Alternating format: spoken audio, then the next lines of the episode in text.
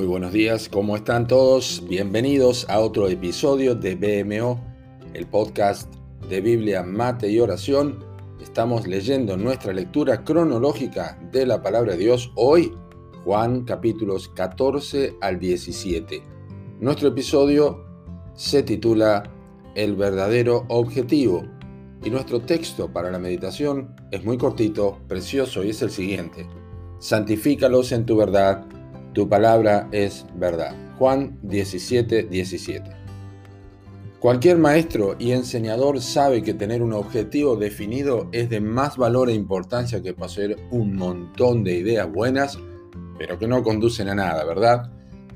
Pero quien sabe hacia dónde quieren conducir a sus alumnos tiene verdadero éxito y sus logros serán perdurables.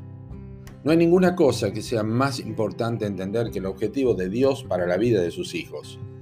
Si un creyente mantiene su mente ordenada, limpia y concentrada en lo que Dios desea para él, entonces será dichoso todos los días de su vida.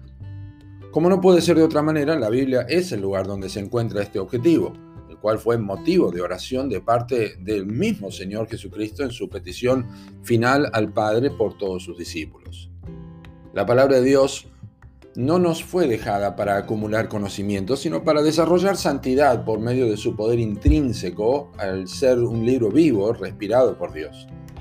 Tiene la propiedad de ser verdad, la única verdad que transforma absoluta y no relativamente, completa y no parcialmente, separa del pecado y acerca hacia Dios.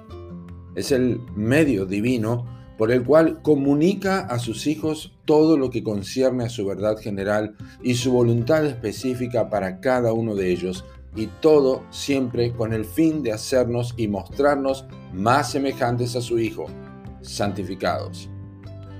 El mismo medio que nos comunicó el Evangelio y nos hizo santos en posición ante Dios, Él, de su voluntad, nos hizo nacer por la palabra de verdad, dice Santiago 1.18, es el mismo que nos mantiene santos en práctica, como lo enseña el texto de hoy. Cabe preguntar entonces, ¿por qué tenés una Biblia y por qué la lees? ¿Acaso es solo para tener más sabiduría, más entendimiento o más conocimiento? Claro que estas cosas promueve la Biblia también, pero su principal objetivo es la santificación sino como aquel que os llamó es santo, sed también vosotros santos en toda vuestra manera de vivir, porque escrito está, sed santos, porque yo soy santo, dijo el apóstol Pedro en su primera carta en capítulo 1, versículos 15 y 16. Leer tu Biblia es conocer la verdad. No solo que te hace libre esta verdad, Juan 8:32, sino que también es la verdad que te hará aborrecer el pecado y amar aún más el obedecer a Dios. Que Dios te bendiga.